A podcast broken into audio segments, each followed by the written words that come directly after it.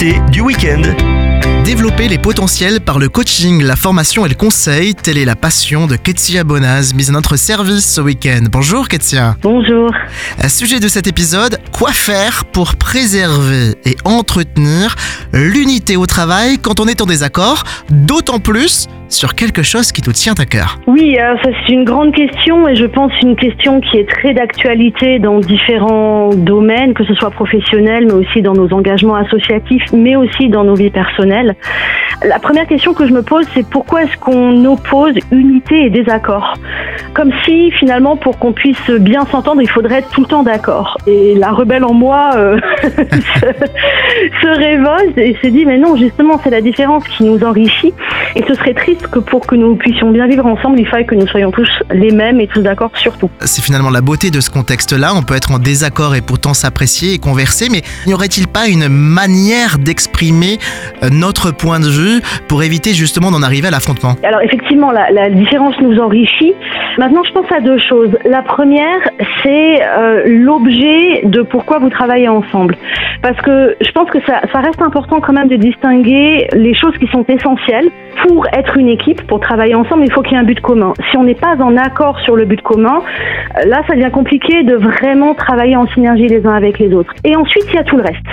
Il reste nécessaire qu'il y ait un accord de toute l'équipe sur la raison pour laquelle l'équipe existe, c'est-à-dire sa vision et sa mission, et sur la manière de fonctionner ensemble, les règles communes qui sont éditées pour le groupe, donc on, parlera de, des valeurs, du règlement intérieur, etc.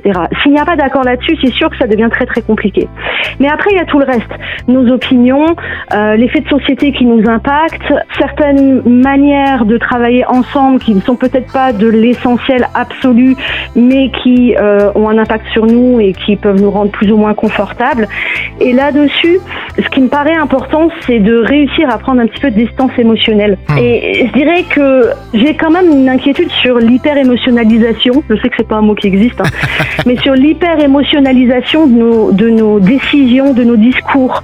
Un petit peu comme si, euh, en gros, je dis de quelque chose, ça me touche, c'est important pour moi, donc il faudrait que toute la planète le respecte, sinon je suis une victime. Avec un petit chantage Euh, affectif finalement. Oh léger, léger. et surtout, je pense quand même une- un petit manque de maturité et de prise de distance.